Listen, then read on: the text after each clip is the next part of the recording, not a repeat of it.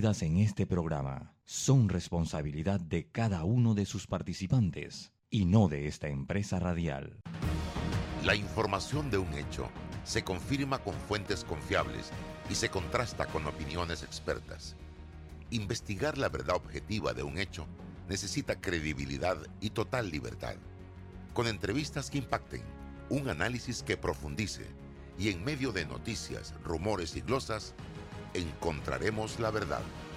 Presentamos a una voz contemple y un hombre que habla sin rodeos con Álvaro Alvarado por Omega Estéreo. Bienvenidos.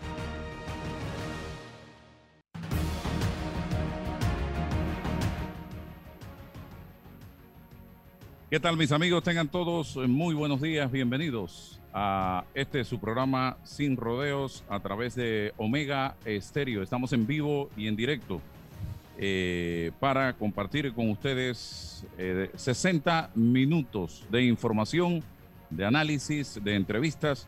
Eh, hoy, como todos los días, nos acompaña el licenciado César Ruilova y también vamos a tener como invitado especial al doctor Nicolás Ardito Barleta, ex presidente de la República y también eh, quien ocupó importantes cargos en pasadas administraciones y eh, fue uno precisamente de los arquitectos de eh, lo que hoy denominamos el Centro Bancario de Panamá. para poner en perspectiva el tema económico y tratar de darles algunos insumos a la población, quiero compartirles muy brevemente una información que sale hoy en el diario La Estrella de Panamá, eh, de, mm, donde se plantea Guillermo Chatman propone reforma laboral y liberar las profesiones. Eh, dice acá que el exministro de Economía y Finanzas, Guillermo Chatman, está convencido de que el modelo económico que ha sostenido el país en las últimas tres décadas está agotado. Parte de ello se debe al bajo nivel de ahorro doméstico y las dificultades que se anticipan para obtener financiamiento externo e interno en las magnitudes de la última década, lo que hará difícil mantener la cuota de inversión del pasado. En un escrito al que tuvo acceso el diario La Estrella, hacia una nueva visión económica y social en Panamá, una propuesta de reflexión elaborado por el exministro Chapman mira un capitalismo distorsionado, patrimonialista, con un poder ejecutivo distribuidor de concesiones, un país en el que priman leyes especiales de inversión y contratos ley, en ausencia de leyes generales que ameriten a los inversionistas. Aunado a esto, el reducido tamaño de la economía ha facilitado la proliferación de oligopolios sin que el Estado logre implementar mecanismos para regular los monopolios, oligopolios y servicios públicos. Una economía de amiguetes, califica el economista, entre los que destacan la importación de alimentos, la distribución de medicamentos, producción de azúcar, harina de trigo, cemento y bebidas alcohólicas y no alcohólicas que encarecen el costo de vida de los panameños. Esto es breve en base a un documento de eh, más de 40 páginas elaborado precisamente por el doctor eh, Guillermo Chatman, ex ministro de eh, Planificación y Política Económica en el gobierno del doctor Ernesto Pérez Valladares.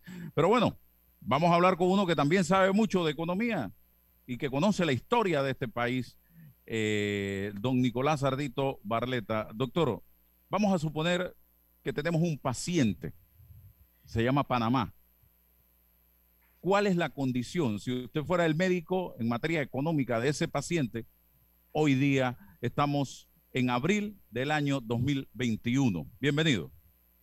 Muchas gracias Álvaro. Primero quiero felicitarte por tu programa y a Omega Estéreo por hacerle llegar información buena al público panameño para que puedan estar mejor enterados de lo que, de lo que acontece.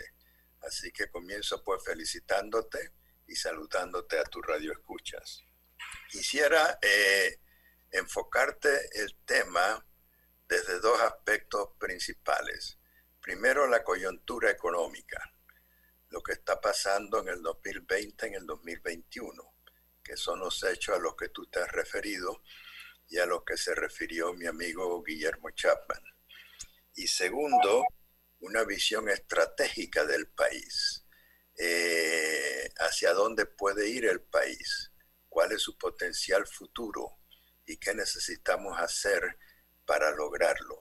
Si te parece bien, quisiera pues enfocarlo desde ese punto de vista.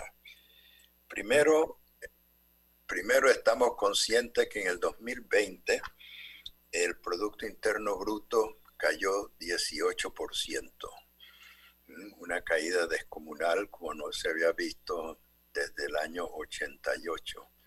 Eh, el desempleo aumentó unas 300.000 personas, ¿no? que es un aumento considerable.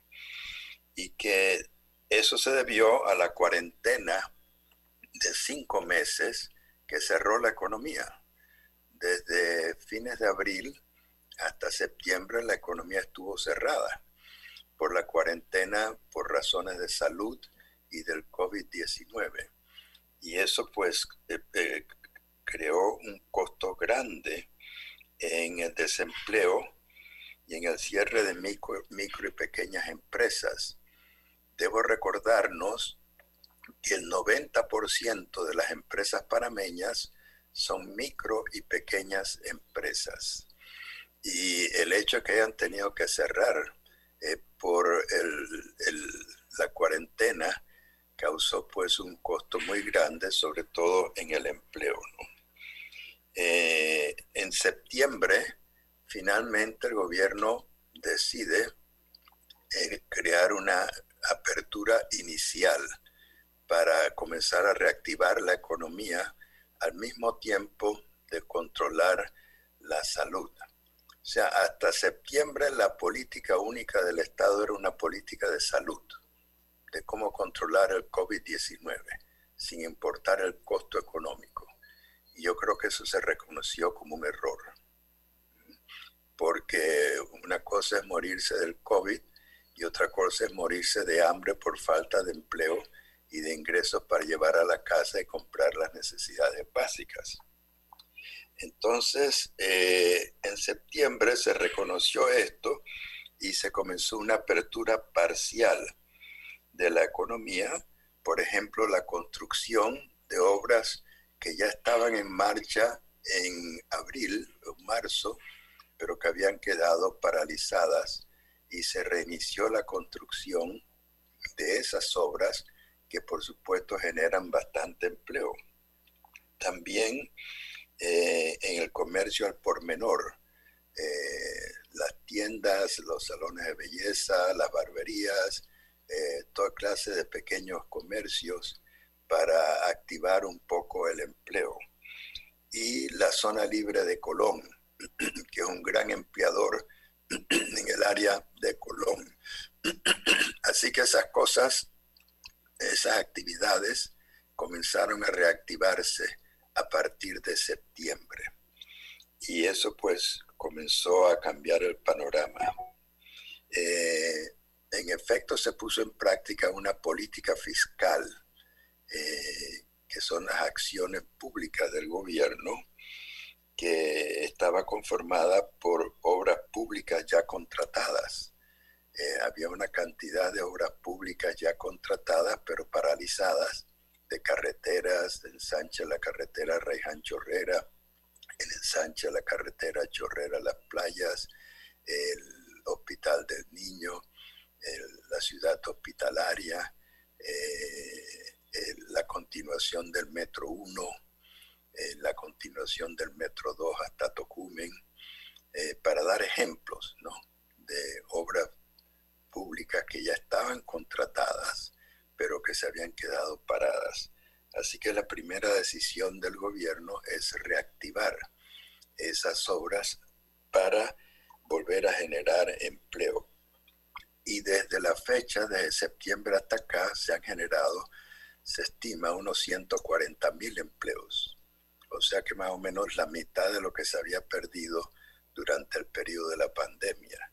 Y eso le permite a toda esa gente empleada pues llevar un salario a sus casas, eh, comprar sus alimentos y, eso también reactiva el comercio al por menor en toda eh, la ciudad. Eh, esa ha sido la situación porque una cosa es morirse de la pandemia y otra cosa es morirse de hambre. Y hay que evitar ambas. Y eso se ha tratado de hacer siguiendo un control eh, y creando conciencia en la población de cómo deben cuidarse para evitar el COVID-19, pero al mismo tiempo que puede reactivarse actividad económica suficiente para que la gente tenga un ingreso y pueda llevar alimentos a sus hogares. Esa pues es la situación durante el año 2020 y hasta principios de este año. Eh, a principios de este año, el 2021, se proyecta un crecimiento económico de entre 4 y 5% para el año. O sea que perdimos 18% el año pasado y vamos a recuperar, ponte tú, un 5% de lo perdido. Pero, eh, y eso se va a hacer a través de las inversiones públicas que mencioné previamente, todas esas obras ya mencionadas, y también estimulando la inversión privada. Doctor, hagamos un punto aquí porque usted... Bueno, interrúmpeme cuando quieras, ¿no? Ok, gracias. Usted acaba de mencionar, y César, eh, sería interesante que el doctor nos explique, un crecimiento del 3-4% es el estimado para este año. Pero 4, a 5, 4 a 5%. Pero también vemos pronósticos del, eh, de organización, organismos internacionales que hablan de 9.9% de crecimiento. Eh, eh, explíquenos ambos pronósticos, ¿cómo funciona esto? Bueno, eso, eso yo lo encuentro raro porque este, este pronóstico que te estoy dando viene del BID, del Banco Mundial, del Fondo Monetario, a no ser que ellos hayan cambiado en las últimas semanas y se sientan un poco más optimistas de la reactivación. Al fin y al cabo, la reactivación de la economía en Panamá depende en parte de su capacidad de exportar y eso depende en parte de la recuperación económica de América Latina y del mundo. Entonces, si se ha revisado por parte del Fondo Monetario sobre todo, que se espera un mayor crecimiento económico a nivel internacional, eso influiría favorablemente en las exportaciones panameñas y por eso es que puede ser que ahora se hable que en vez de un crecimiento del 5% este año, podamos llegar a un crecimiento del 9%, lo cual yo dudo francamente. Fue el Banco Mundial el que planteó que Panamá crecería hace unos días en una publicación 9.9%, eh, por lo que liderará el crecimiento en Centroamérica durante el 21, de acuerdo con la actualización de las expectativas de este banco dadas a conocer recientemente. Bueno, el, grupo profesional del Banco Mundial eh, obviamente es sumamente bueno. Como tú recuerdas, yo fui vicepresidente del Banco Mundial para América Latina por allá a principios de la década de los 80 y le tengo un gran respeto a la institución por su profesionalismo y por su equipo técnico. Eh, si ellos ahora se sienten más optimistas porque la economía de Estados Unidos va a crecer más, por ejemplo, recuerda que la economía panameña en cuanto a exportar está orientada hacia la economía de Estados Unidos. Entonces, si se ha revisado eh, favorablemente que la tasa de crecimiento de la economía de Estados Unidos, gracias a las políticas que está poniendo en práctica el presidente Biden, eh, puede que suba 5%, eso va a influir favorablemente sobre el crecimiento de Panamá y de las exportaciones de productos panameños al mercado de Estados Unidos. Así que ponte tú pues que eh, eh, fluctúe entre un 5 y un 9% el crecimiento económico este año de acuerdo a estas entidades y eso todavía recupera apenas la mitad de lo perdido el año pasado. pongo un ejemplo cómo funciona eso, doctor Barleta, para que quienes nos sintonizan y no manejan el tema económico lo entiendan. No es que vamos a estar sobre, si, la caída fue de tanto, con un recorte de tanto, ¿cómo quedaríamos? Explíquenos eso. Bueno, si la caída fue de 18% en el Producto Interno Bruto y se recupera, ponte tú, entre un 5 y 9, estamos recuperando la mitad de lo perdido. O sea, no, no es que estamos ganando nada neto adicional, no estamos recuperando la mitad de lo perdido el año pasado por la cuarentena y el cierre total de la economía. ¿no? Eh, así que eh, la política pública, en efecto, ahora tiene tres componentes. ¿no?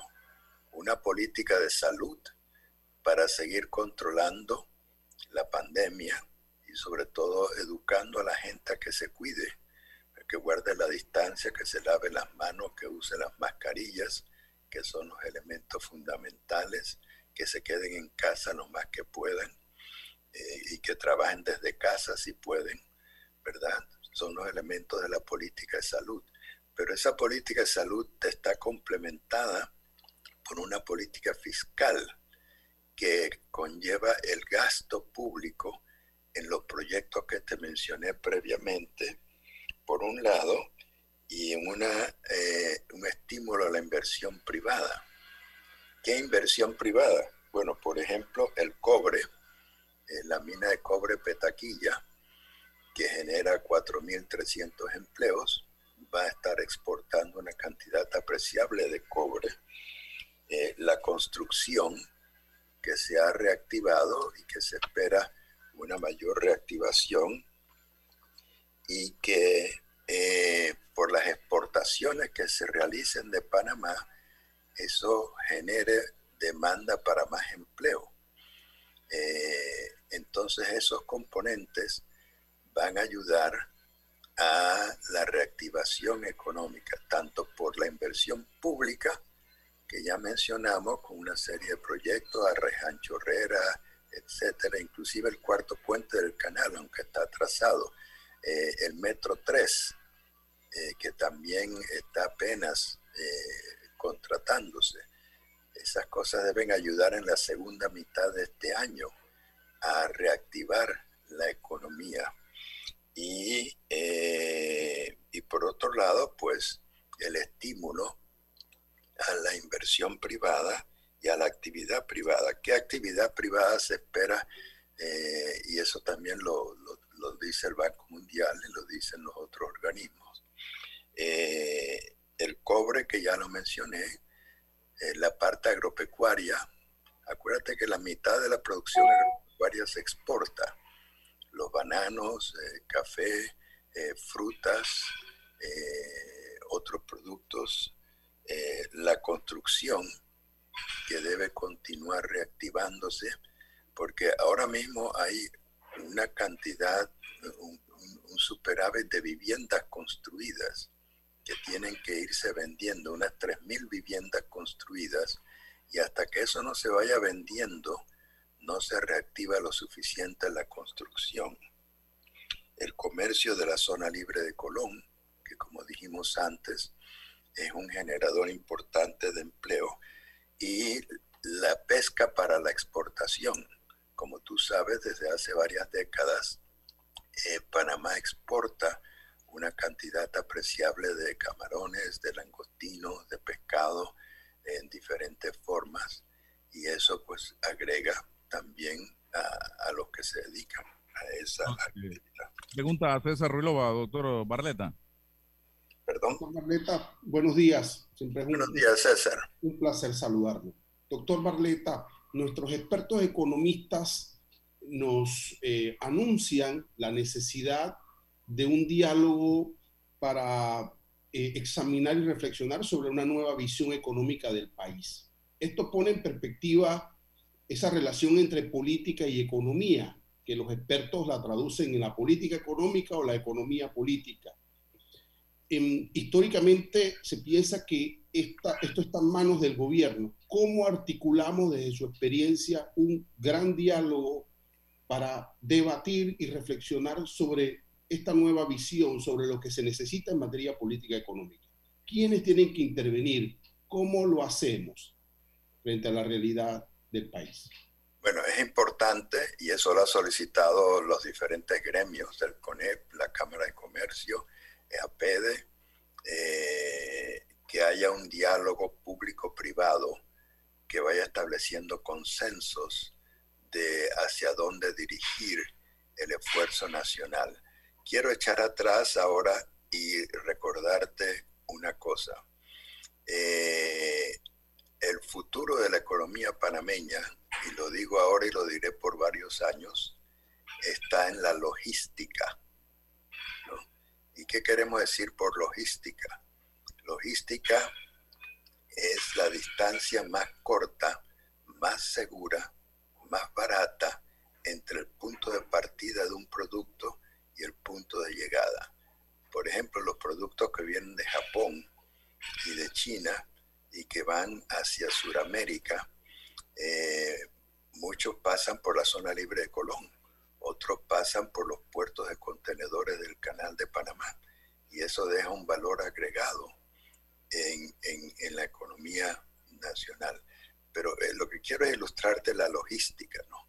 Entonces el futuro de la economía panameña en gran medida está condicionado por la oportunidad y el potencial de desarrollar la logística, de desarrollar el canal y todo lo que depende del canal, eh, los puertos de contenedores, la venta de combustible a los barcos en tránsito, la zona libre de Colón, todo eso depende del canal de Panamá. Eh, por otro lado, eh, me estoy adelantando, hay, hay cuatro puntales que han caracterizado la economía en la última década y que lo seguirán haciendo en el futuro, dependiendo pues de lo que pase con la recuperación de esta enfermedad que afecta al mundo entero eh, y que debe ir cediendo poco a poco. ¿no? Uno es la conectividad marítima, es la que te acabo de resumir. ¿no? El otro es la conectividad aérea. Tocumen, por donde ha transitado eh, por encima de 11 millones de personas al año, ha estado totalmente paralizado porque inclusive líneas aéreas han quebrado. Eh, la línea aérea Copa Nacional, que ha sido un ejemplo de buen manejo, ha tenido que refinanciar 3.500 millones de dólares para poder subsistir mientras tanto. Eh, o sea que Tocumen eh, ha estado bastante mediatizado eh, el año pasado por las mismas razones que han afectado al mundo. Y eh, es un componente importante de la conectividad de Panamá. Así que tenemos la conectividad marítima, la conectividad aérea, que a ver hasta dónde se recupera, la conectividad de telecomunicaciones. Recuerda que por Panamá pasan eh, siete cables submarinos de fibra óptica, eh, que es lo más de cualquier país de América Latina.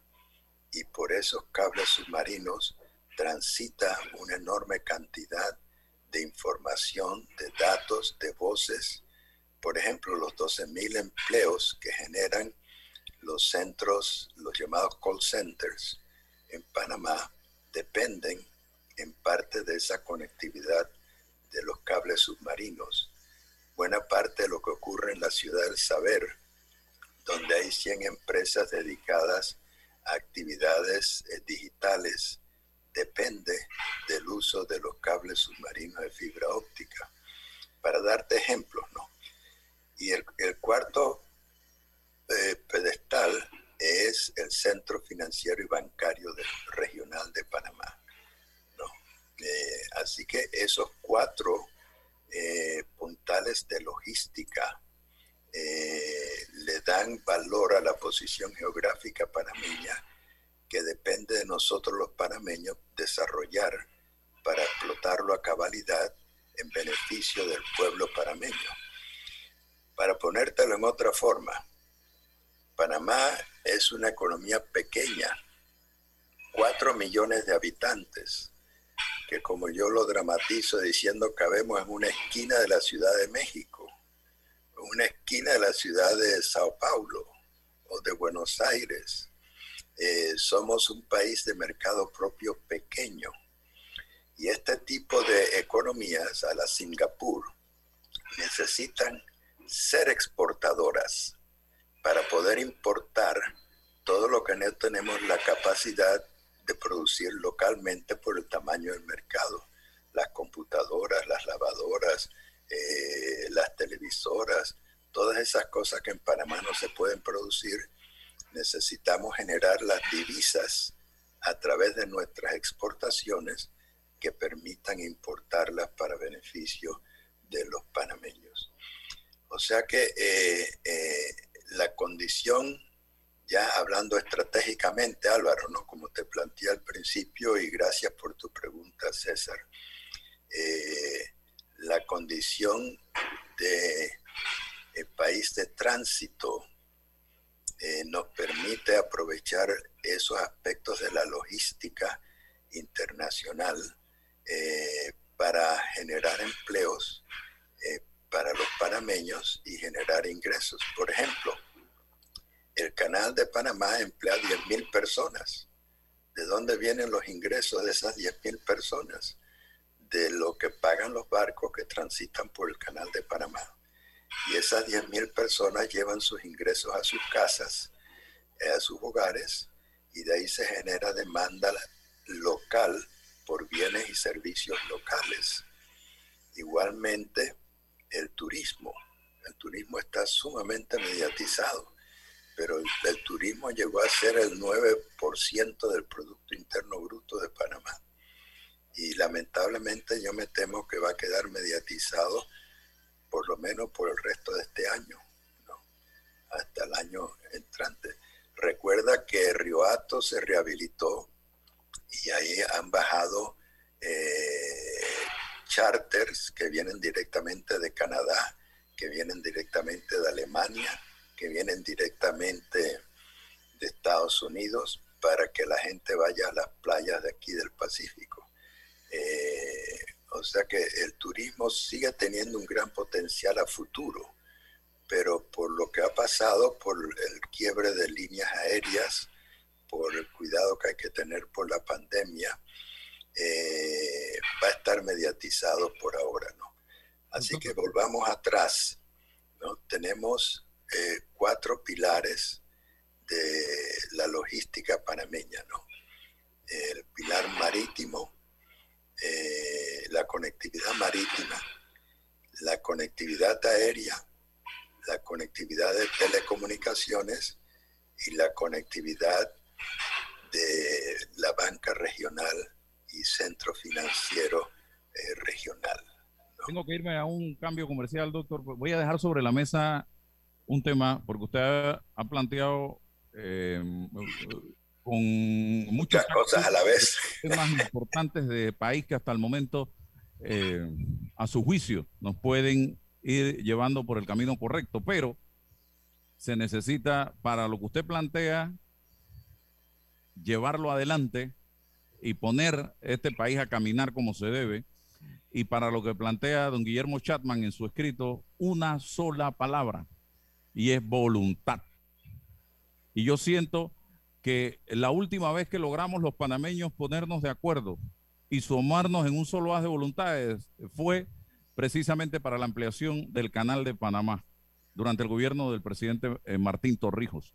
Antes lo hicimos también el gobierno del señor Endara, también logramos esos objetivos para eh, eh, el, el canal de Panamá revirtiera pero hoy día carecemos de eso, de voluntad, de consenso. No logramos ponernos de acuerdo. Eh, la mezquindad, el egoísmo, la ambición de llegar al poder quizás supera la voluntad y el deseo de echar al país entre todos hacia adelante. Vamos a hablar de eso al regresar con un hombre que ha participado en la historia de Panamá de los últimos 40 años o 50 años. Regresamos enseguida. 40 años. La nueva banca móvil de Caja de Ahorros es tu banca en tu móvil, totalmente renovada, con nuevos servicios y facilidades. Afíliate desde el app sin visitar las sucursales. Recupera tu contraseña, realiza pagos a más de 20 comercios, crea beneficiarios para realizar transferencias y pagos, consulta promociones en comercios, solicita y envía dinero de celular a celular con la nueva facilidad de una y mucho más. Caja de Ahorros, el banco de la familia parameña. Funcionalidades varían dependiendo del tipo de dispositivo. Más información en cajadeahorros.com.pa. Déjate llevar por la frescura del pollo melo. Panameño como tú. Déjate llevar por la frescura del pollo melo. Variedad y calidad. Melo. Frescura de altos estándares. la calidad es una promesa. Para llevarte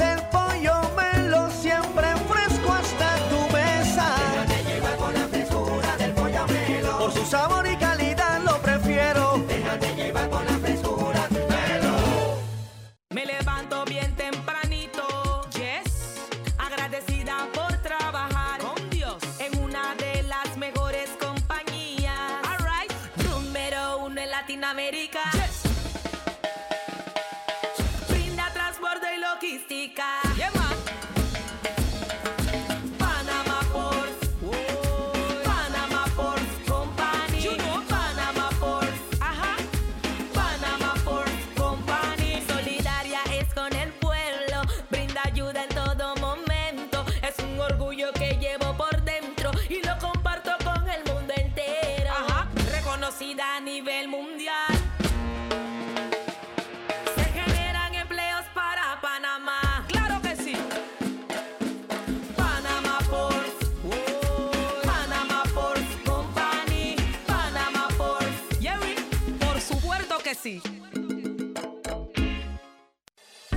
Fantastic Casino Bingo 90 y Majestic, tu seguridad es nuestra prioridad. Por eso hemos invertido más de 2.9 millones en adecuaciones que nos convierten en entretenimiento seguro. Eso lo comprueban las más de 800 auditorías que satisfactoriamente hemos superado. Estamos comprometidos con la salud de Panamá y por ello donamos un millón al programa de vacunación contra el COVID-19. Juega más seguro con nosotros. Fantastic Casino Bingo 90 y Majestic.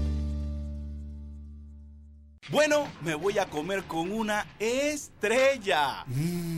Espérate, ¿y tu esposa sabe? Claro, ella sabe que la estrella del sabor es American Star. Y por eso en la casa comemos delicioso.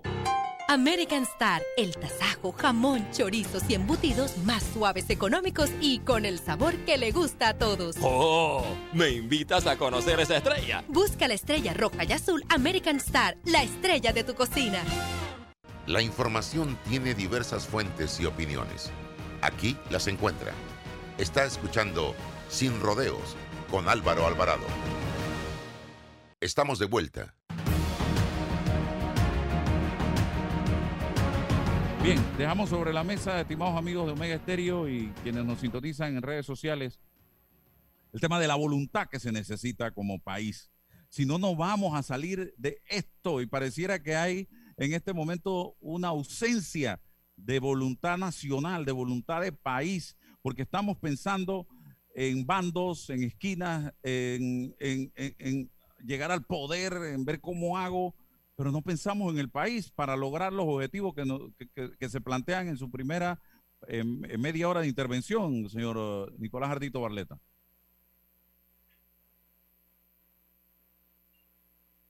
Adelante, doctor. ¿Ya? Estamos de vuelta, doctor. Ah, bueno, excelente, gracias. Eh, yo quisiera, para dar seguimiento a lo que tú has dicho, recordarnos lo que dije antes a César, de que la logística es gran parte del futuro de Panamá y que eh, hay una serie de limitantes que tenemos que vencer, como los digo en, en mi último capítulo de mi libro Huellas, eh, porque siguen siendo las mismas, eh, para poderlo aprovechar. La primera es la calidad de la educación.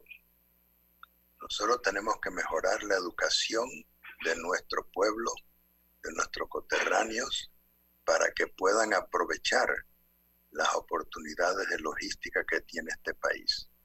Tú has visto cómo en años recientes llegan, por ejemplo, una cantidad de venezolanos a Panamá preparados que se instalan enseguida y saben aprovechar esas condiciones de logística internacional.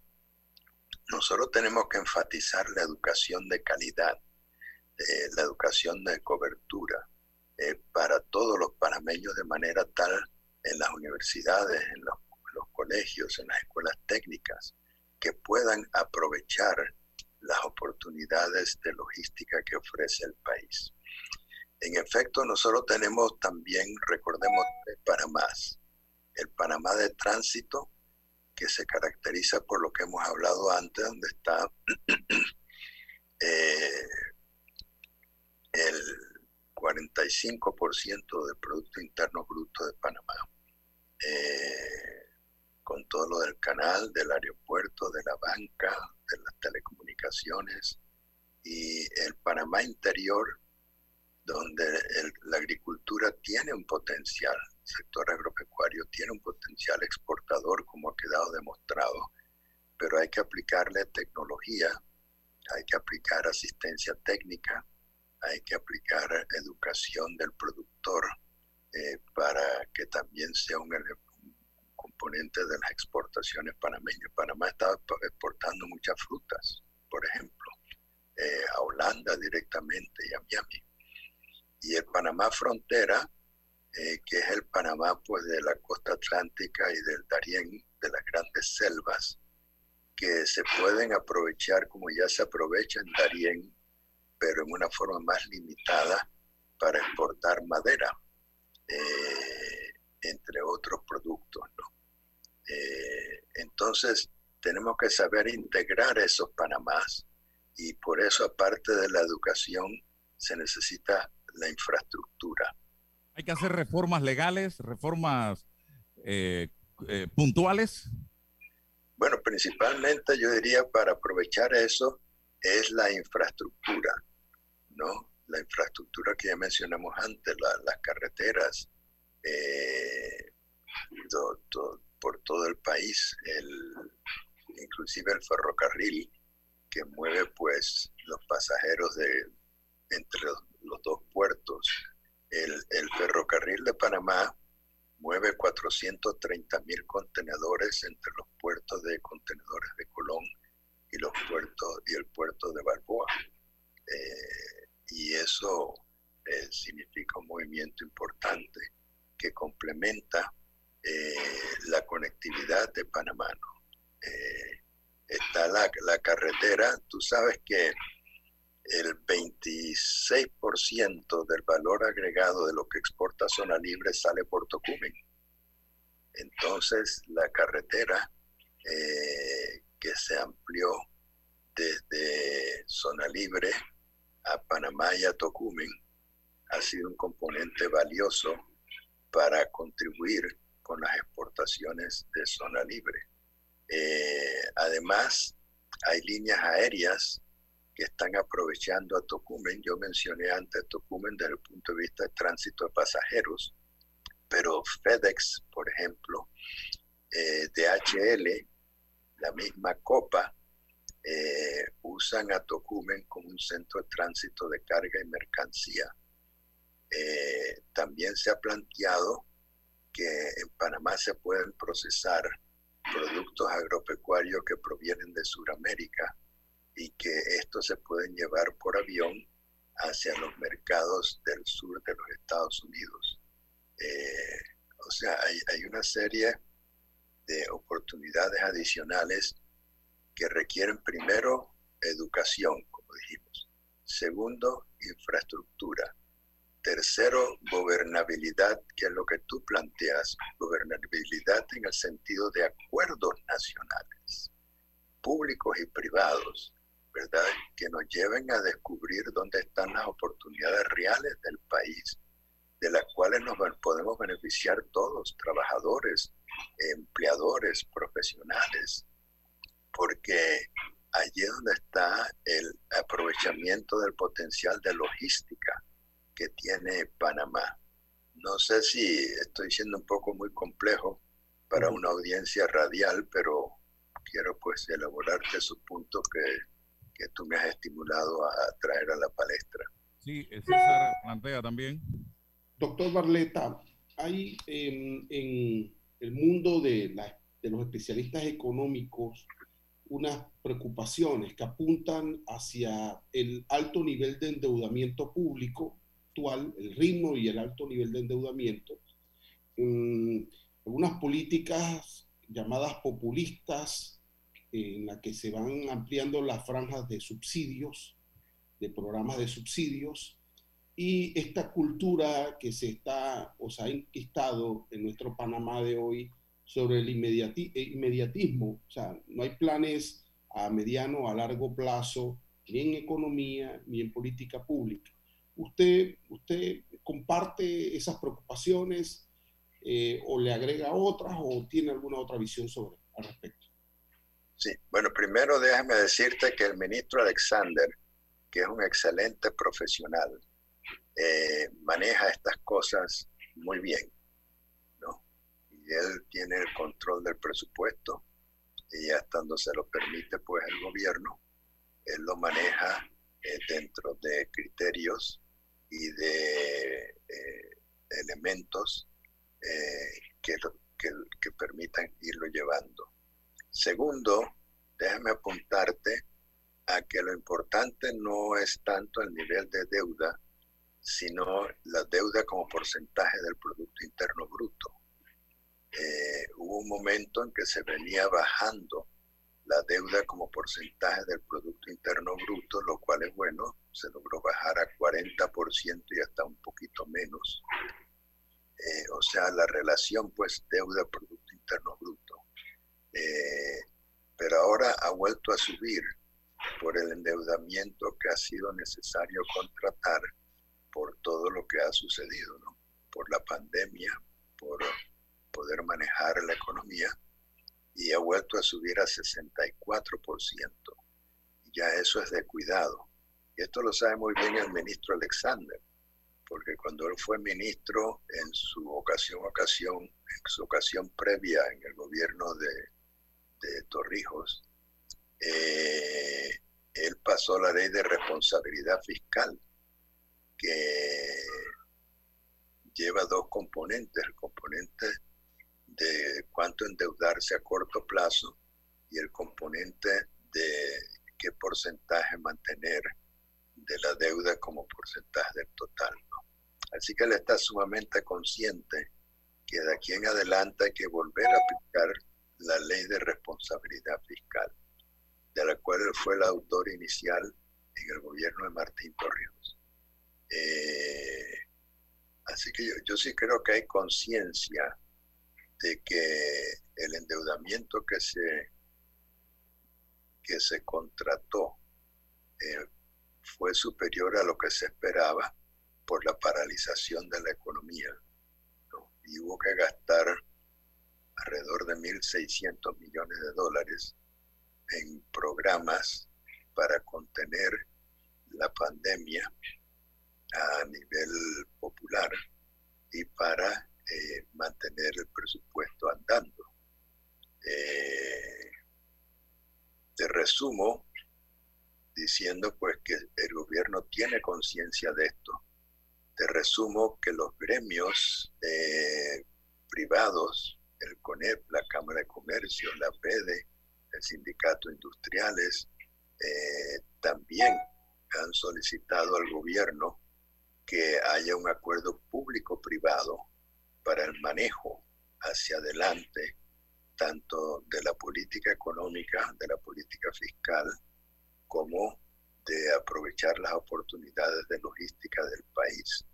Eh, así que es cuestión de liderazgo, liderazgo político, tanto a nivel de, del Ejecutivo como de la Asamblea Nacional, eh, que hay que aplicar para que estas cosas se vayan poniendo en práctica para que el efecto negativo sobre el país sea el, menor posible y podamos ir viendo la luz en la segunda mitad de este año. Doctor, me preocupa algo y es el Panamá del primero de julio próximo. Ese Panamá que el primero de julio, si no se toman eh, medidas, va a amanecer con grandes deudas eh, con los bancos, eh, hipoteca, hipotecas, carros, locales comerciales, en fin.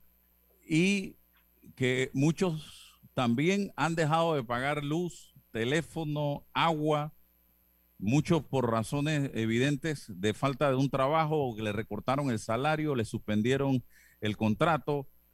¿Qué va a pasar en Panamá? Yo no sé si usted tiene la misma preocupación eh, después del primero de julio y qué medidas debieran tomarse para tratar de mitigar un poco esa situación. Es la pregunta que yo eh, planteo. Adicional, me preocupa mucho y le hago eh, la pregunta a usted, eh, los ataques de que está siendo víctima eh, la banca de nuestro país, que de una u otra manera debemos sentirnos orgullosos del sistema bancario con que contamos hoy día si lo comparamos con otros países de la región. Adelante, don Nicolás. Sí, gracias por la pregunta. Mira, la asociación bancaria donde Aymed eh, eh, es la presidenta de la asociación bancaria, eh, está muy consciente de estas cosas. La superintendencia bancaria de Panamá, en cuya directiva yo estoy con Mauri Castillo, también está muy consciente de estas cosas y ahí manejamos estos temas y los conversamos en las diferentes resoluciones que se aprueban. Eh, ahí el principal mensaje eh, es decirle a la Asamblea Nacional, y esto lo sabe el presidente de la Asamblea, no inmiscuirse en el tema de la banca, no pasar leyes que puedan afectar el buen funcionamiento de la banca en Panamá, que puedan afectar las líneas de corresponsalía que tienen los bancos establecidos en Panamá y que necesitan para hacer sus operaciones internacionales. Así que hay conciencia de eso, hay comunicación. Yo me he comunicado muchas veces con el presidente de la Asamblea, a Mauri Castillo lo hace también, porque el presidente de la República ha tratado de coordinar eh, con la Asociación Bancaria y con la Superintendencia Bancaria para el manejo de estas cosas. En última instancia, para volver un poco al punto central de tu pregunta, cada banco tiene que lidiar con sus clientes. Cada banco, a, los bancos no les, no, les, eh, no les conviene, ponte tú, quitarles la vivienda a gente que por el momento no ha podido pagar su hipoteca eh, y convertirse en, empresas de bienes raíces.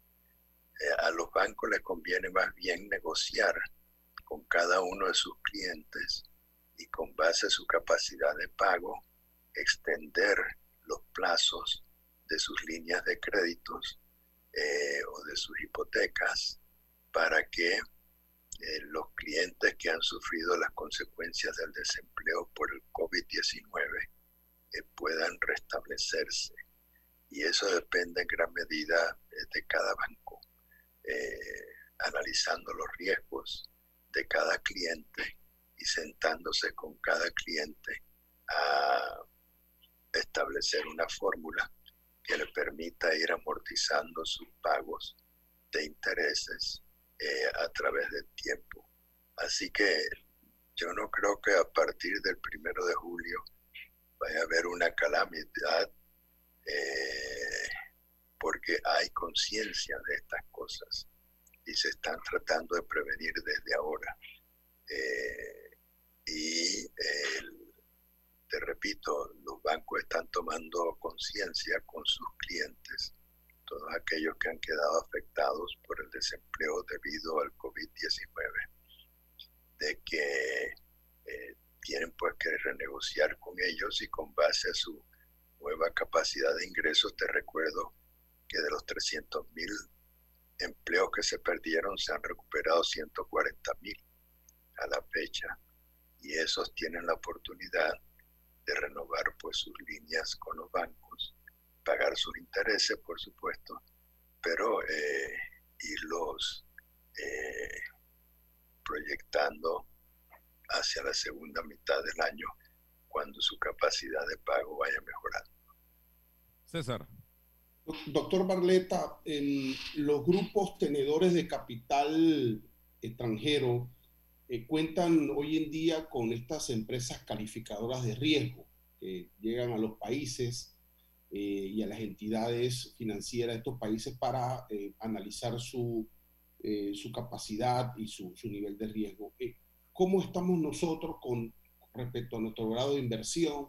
¿Corremos peligro luego de las, las últimas calificaciones de perderlo? ¿Qué hay que hacer? Eh, para evitarlo, eh, si usted tiene una lectura sobre ese tema, doctor Barleta. Sí, eh, afortunadamente, tanto Fitch como Moody's, como ¿quién es la otra?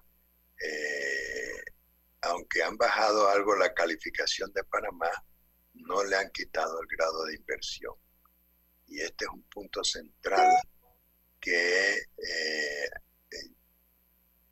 que atiende el ministro Alexander y con la cooperación del mismo presidente de la República eh,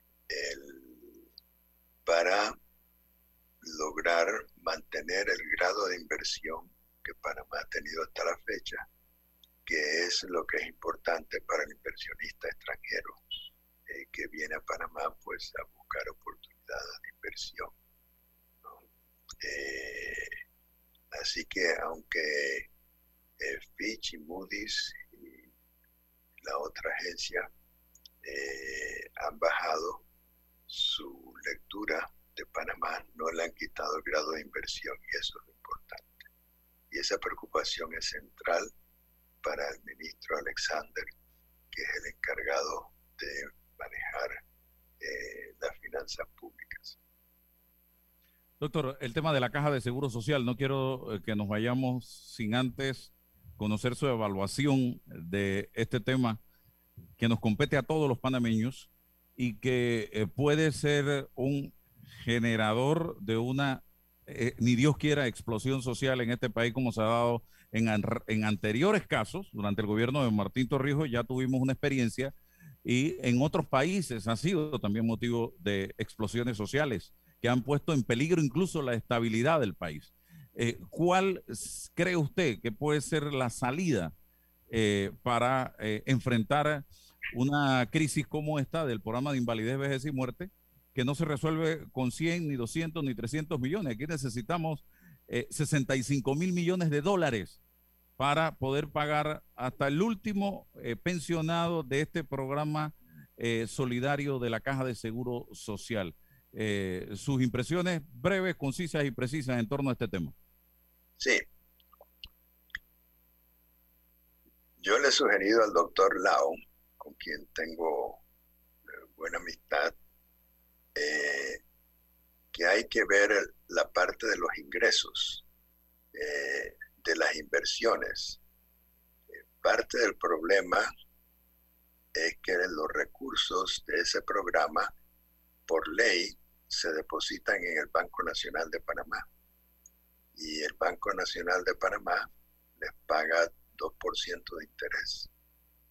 Si, por ejemplo, eh, esos fondos se pudieran usar para comprar cartera hipotecaria del Banco General, de Banispo, del Global Bank, que rinde 7%, ya tú estarías aumentando el rendimiento de 2 a 7% y estarías obligando al mismo Banco Nacional de Panamá a competir y a subir la tasa de interés que le paga a los fondos del Seguro Social.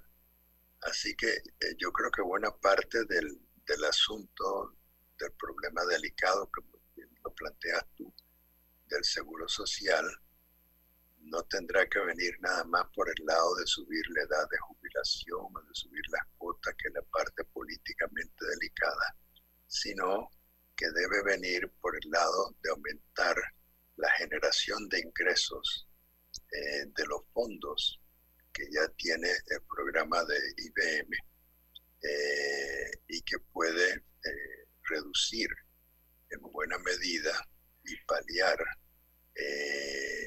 la situación de la solvencia del programa de invalidez, vejez y muerte. Pero es inminente tocar las paramétricas, se da de jubilación, aumento de cuota, aumento de, de la densidad también, a juicio suyo, doctor Barleta. Bueno, yo primero comenzaría, como te dije, con el aumento del rendimiento de los fondos que existen en la actualidad. A ver hasta dónde nos lleva eso. Y eh, dada esa situación, entonces ver qué hace falta por el lado de subir pues la edad de jubilación o de subir la cuota que sería por una cantidad mucho menor pero hay un grupo de especialistas estudiando estas cosas.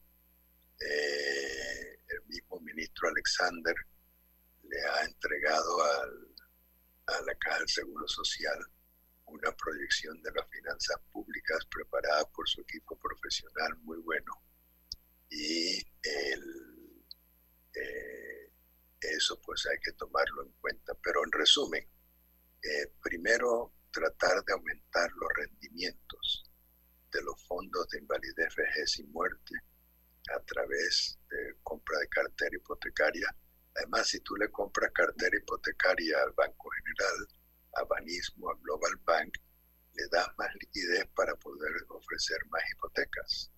Eh, y eso permite entonces que la gente compre más viviendas eh, con base pues a nuevas hipotecas que estos bancos le pueden conceder al haber eh, liberado parte de su cartera actual vendiéndosela al Seguro Social, que además le conviene porque sube su rendimiento de 2% a 6-7% y eso reduce lo que sería necesario por el lado de eh, subir las cuotas a, los obreros y a los patronos. Gracias, doctor Nicolás Ardito Barleta, por regalarnos este espacio tan interesante para hablar un poco de la situación del país en este momento, tratando de aportar, de construir y no de destruir, que es eh, en la línea en que no nos encontramos, señoras y señores. Así que, César, gracias, gracias, doctor. Saludos. Muchas, gracias a ustedes, muchas gracias Álvaro por tu amabilidad y a César eh, por la, excelente conversación que hemos tenido y confiando pues y los felicito por este esfuerzo de seguir tratando de informar y educar a nuestra población sobre las opciones reales que tenemos para resolver estos eh, delicados problemas. Gracias y gracias a los oyentes. Hasta mañana. La información de un hecho se confirma con fuentes confiables y se contrasta con opiniones expertas. Investigar la verdad objetiva de un hecho necesita credibilidad y total libertad. Con entrevistas que impacten, un análisis que profundice y en medio de noticias, rumores y glosas, encontraremos la verdad. Presentamos a una voz contemple y un hombre que habla sin rodeos con Álvaro Alvarado por Omega Estéreo. Gracias por su sintonía.